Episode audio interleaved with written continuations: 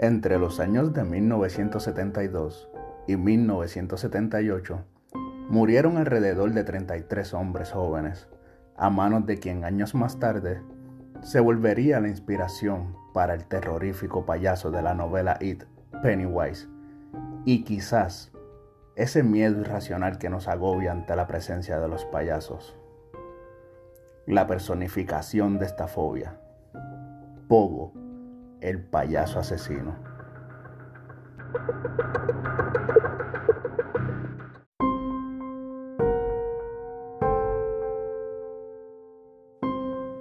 Saludos, les habla Ricky y les doy la bienvenida nuevamente a Mundo Escéptico. Bueno, ya es octubre y se acerca el Halloween. Y en estas fechas es común ver disfraces, calabazas y decoraciones de espantos, con un sinnúmero de personajes como lo son los fantasmas, zombies y brujas. Pero en los últimos años se ha popularizado un personaje que se había inventado principalmente para el entretenimiento y la diversión. Sí, hablo de los payasos.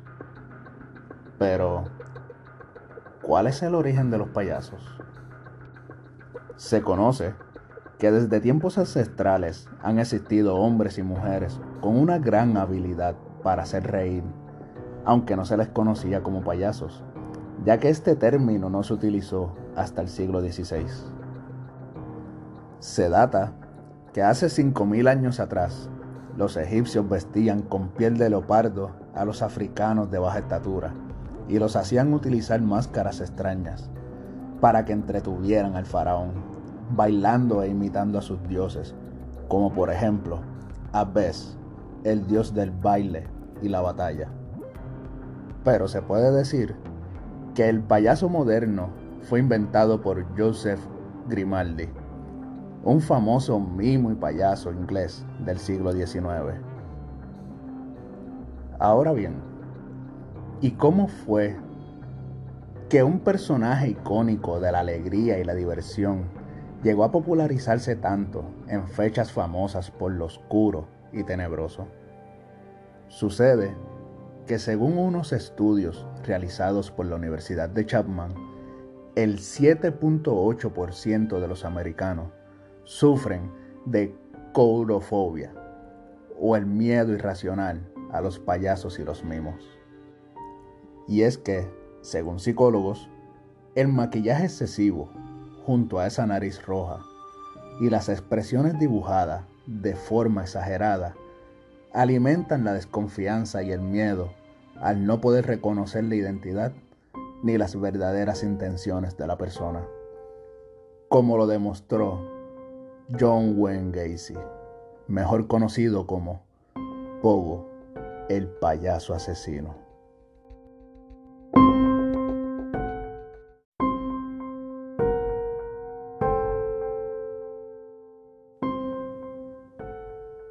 El 17 de mayo de 1942, en Chicago, Illinois, Estados Unidos, nació el segundo y único varón de tres hijos, John Wayne Gacy Jr., producto del matrimonio entre Marion Elaine Robinson y John Stanley Gacy. En su niñez, John era muy apegado a sus hermanas y a su madre. Por lo contrario, su padre era un hombre con problemas de alcoholismo que maltrataba físicamente a toda la familia y solía regañar a John pegándole repetidas veces con una correa de cuero. Durante toda su infancia y adolescencia, se esforzaba por hacer sentir orgulloso a su padre, pero fueron pocas las veces que llegó a ganarse la aceptación. Su padre Constantemente lo agredía verbalmente con insultos, llamándolo niño de mamá, estúpido y marica. Cuando tenía apenas nueve años de edad, fue abusado sexualmente por un amigo de la familia. Dos años más tarde, se golpeó la frente con un columpio y al cumplir los 16 años de edad, empezó a sufrir episodios de desmayo al realizarle los estudios pertinentes, se percataron que había un coágulo de sangre en su cerebro causado por el golpe que había recibido en la frente a los 11 años. Su padre, a pesar de todos los estudios pertinentes, siempre pensó que estos episodios de desmayo solo eran fingidos, como un esfuerzo por tratar de dar lástima y nada más. Entre los 18 y 20 años de edad, John se mudó a Las Vegas, Nevada, donde trabajó en una funeraria por tres meses, lo que quizás le ayudó a perder sensibilidad sobre los muertos. Luego de esto, se regresó a Chicago, donde se inscribió y se graduó del Northwestern Business College. Y poco después, consiguió un puesto en la compañía de zapatos Numbush.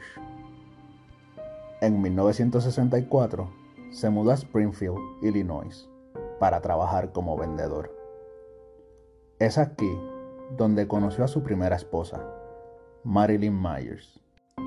Al terminar su periodo como aprendiz, fue ascendido a encargado del departamento y luego se unió a Jaycee, ascendiendo a vicepresidente. Más tarde, se fue a Waterloo, Iowa, donde fue gerente de un restaurante de la cadena Kentucky Fried Chicken, perteneciente a un familiar de su esposa. En 1968, fue detenido y acusado de abuso sexual contra Mark Miller. Meses después, Miller sería golpeado por un joven llamado Dwight Anderson, el cual al ser detenido, confesó que John Wayne Gacy lo habría sobornado por 300 dólares. Gacy fue encontrado culpable, recibiendo una sentencia de 10 años y costándole el matrimonio con Myers. Aunque salió en libertad el 18 de julio de 1970 por buena conducta. Tiempo después de ser puesto en libertad, lo detienen nuevamente por acusaciones de abuso sexual en contra de otro joven pero retiraron los cargos un mes después. Gacy volvió a Illinois y con ayuda de su madre se compró una casa en el 8213 West Somerdale Avenue en Chicago. En 1972 contrae matrimonio con Carol Hoff, pero se divorciaron en 1976. Hoff manifestó no tener intimidad con Gacy, mas le encontró revistas de adultos de contenido homosexual. Durante estos años, John crea su propia empresa de pintura, reparaciones y decoración, donde trabajaba como contratista, lo que aprovechaba para estar cerca de más jóvenes, como fue el caso de Johnny Butkovich, de 17 años de edad. A él lo lleva a revisar una propiedad en la Florida. Ya en el hotel, Gacy viola a este adolescente. Al regresar del viaje, en vez de levantar acusaciones formales, Butkovich decidió ir con un amigo a darle una pela a John. Al regresar a la casa, le preguntaron qué le había pasado, a lo que John respondió que un ex empleado, al que no le pagó por hacer mal su trabajo, le dio para cobrar venganza. Más adelante, utilizando su empresa, empezó a mezclarse en el ambiente político, lo que le permitió rodearse de muchas personas y llegando al nacimiento en el 1975 de Pogo el payaso. Con este personaje se presentaba en colectas de fondos para los partidos que apoyaba, eventos de caridad y hospitales pediátricos. En las declaraciones hechas por John después de su arresto, él confesaría que en enero de 1972, aún casado, tomaría la vida de su primera víctima, Timothy Jack McCoy, de 16 años de edad. Gacy lo convenció a que se quedara en su casa mientras esperaba un camión hacia Omaha, que pasaría al día siguiente. McCoy se le prostituyó a Gacy, pidiéndole dinero para pasar la noche con él. La mañana siguiente, Jack despierta a Gacy con un cuchillo en las manos.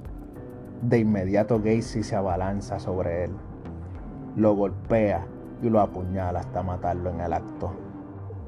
Al caminar a la cocina, se daría cuenta que Timothy tenía el cuchillo porque se encontraba preparando el desayuno para ambos.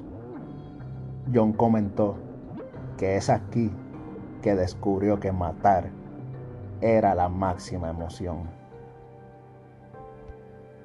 Timothy se convirtió en la primera víctima que John enterraría bajo su casa.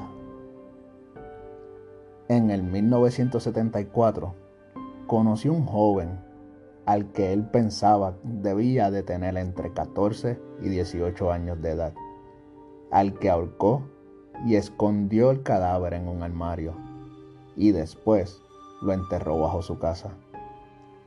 El modus operandi de Gacy era atar a sus víctimas con lo que él llamaba el juego de las esposas.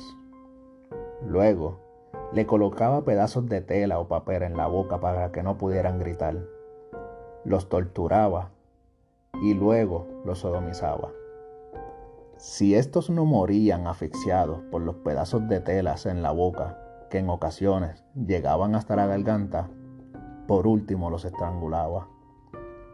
Estos detalles fueron revelados por David Daniel, una de las víctimas que vivió para contarlo.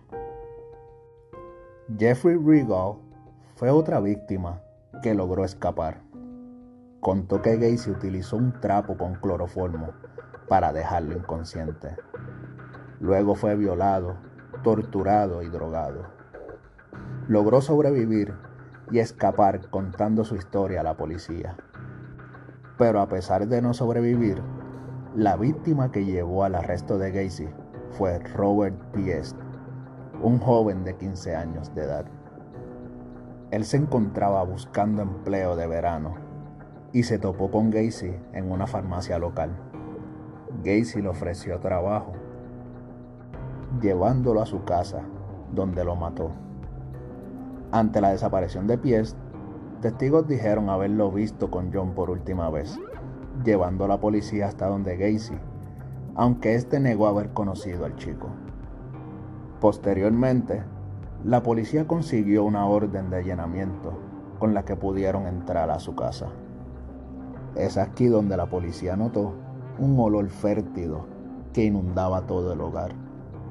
Durante años, Gacy le decía a sus vecinos que el mal olor venía a causa de un problema con una corriente subterránea pero los oficiales descubrieron que el olor realmente venía de los cadáveres ocultos en distintos lugares de la casa, principalmente en el sótano.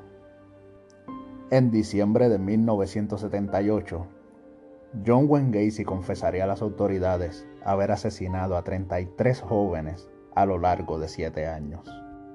Además, le dio a la policía la ubicación de 28 cuerpos que se encontraban enterrados en su casa. 26 se encontraron en el sótano. El número 27 se encontró en el garaje bajo el piso de concreto y el número 28 en el patio. Una semana más tarde, se encontró otra víctima bajo el piso del comedor. El cuerpo de Robert Pietz y otras tres víctimas fueron hallados en un río cercano. El 6 de febrero de 1980 fue el inicio de sus juicios y fue declarado culpable de un cargo de agresión sexual, un cargo de maltrato infantil, un cargo de sodomía y 33 cargos de asesinato. Fue sentenciado a 21 cadenas perpetuas y a 12 penas de muerte. 14 años después, fue ejecutado por inyección letal y sus últimas palabras fueron, y cito, Matarme no hará regresar a ninguna de las víctimas. El Estado me está asesinando. Nunca sabrán dónde están los otros. Béseme en el trasero. En 1998, durante la realización de unas reparaciones en el estacionamiento de la casa de su madre, como en una película clásica de horror, hallaron los restos de cuatro personas más.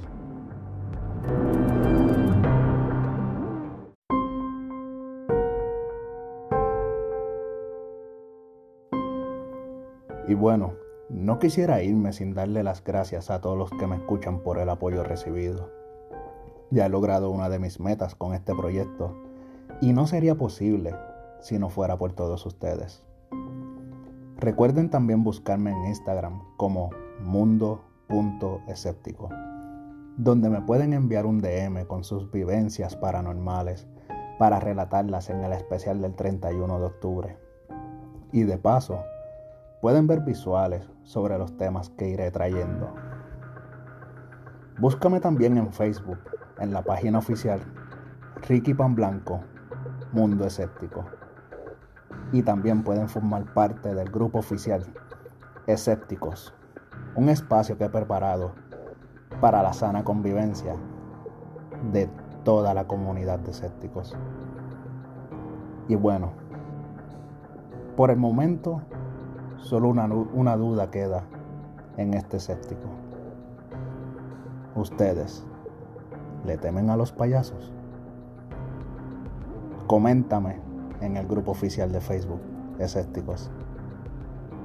Que pasen linda semana y nos escuchamos el próximo domingo.